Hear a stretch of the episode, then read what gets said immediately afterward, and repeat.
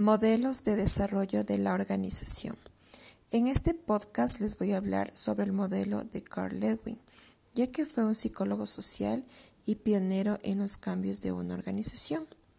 En todo proceso de cambio se produce una brecha que separa la situación actual de la deseada, es decir, el punto en el que nos encontramos y al que queremos llegar.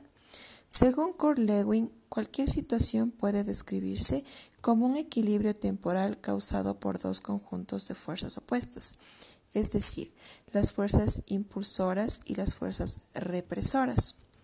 Las fuerzas impulsoras o positivas son las que nos motivan al cambio, las que nos acercan a nuestro objetivo o situación deseadas de transformación. Por otro lado, las fuerzas represoras o negativas son las que nos mantienen en la situación actual y nos frenan el cambio. En la empresa que trabajo se desea implementar un software. Se ha decidido evaluar su aplicación mediante el método de Carl Lewin. Las ventajas de aplicar el método de Carl Lewin es el compromiso sincero de la gerencia. La dirección está a favor de automatizar la información, la mejora y optimización de servicios, aumentar la velocidad de la producción diaria. Las desventajas de aplicar el método de Carl Lewin. El personal teme a los cambios, pues no quieren salir de su zona de confort. Los costos de la tecnología, el conflicto entre gerencia y empleados por los cambios, la impaciencia y premura de la gerencia.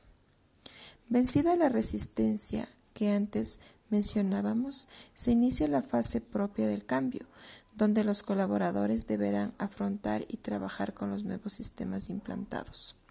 Los líderes de la organización deberán mantener una adecuada comunicación con los colaboradores de manera que estos logren entender el cambio como una situación necesaria y beneficiosa. Una vez que el cambio ya se haya establecido en la empresa, los colaboradores entienden la nueva forma de pensar o trabajar.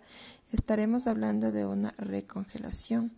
La importancia de esta fase radica en la necesidad de consolidar el nuevo estado de equilibrio alcanzado en el cambio.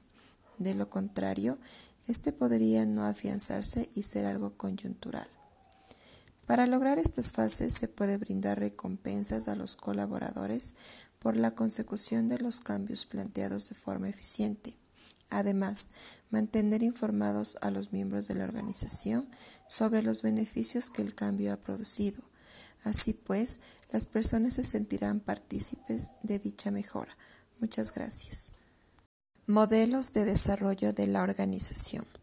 En este podcast les voy a hablar sobre el modelo de Carl Lewin, ya que fue un psicólogo social y pionero en los cambios de una organización. En todo proceso de cambio se produce una brecha que separa la situación actual de la deseada, es decir, el punto en el que nos encontramos y al que queremos llegar. Según Carl Lewin, cualquier situación puede describirse como un equilibrio temporal causado por dos conjuntos de fuerzas opuestas, es decir, las fuerzas impulsoras y las fuerzas represoras. Las fuerzas impulsoras o positivas son las que nos motivan al cambio, las que nos acercan a nuestro objetivo o situación deseadas de transformación. Por otro lado, las fuerzas represoras o negativas son las que nos mantienen en la situación actual y nos frenan el cambio. En la empresa que trabajo se desea implementar un software se ha decidido evaluar su aplicación mediante el método de Carl Lewin. Las ventajas de aplicar el método de Carl Lewin es el compromiso sincero de la gerencia.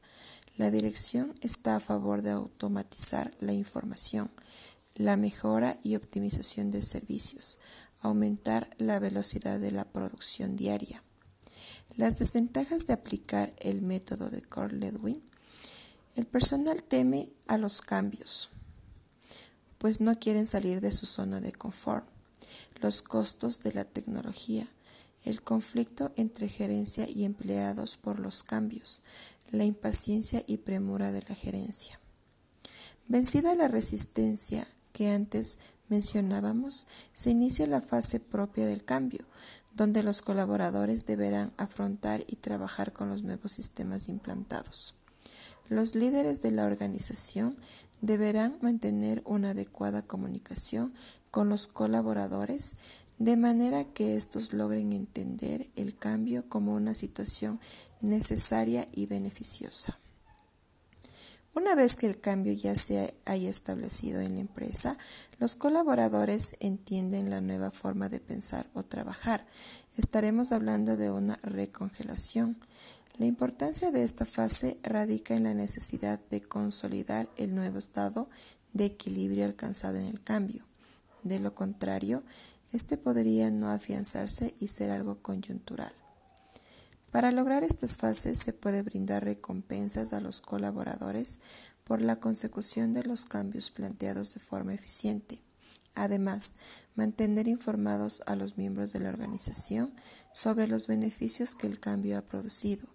Así pues, las personas se sentirán partícipes de dicha mejora. Muchas gracias.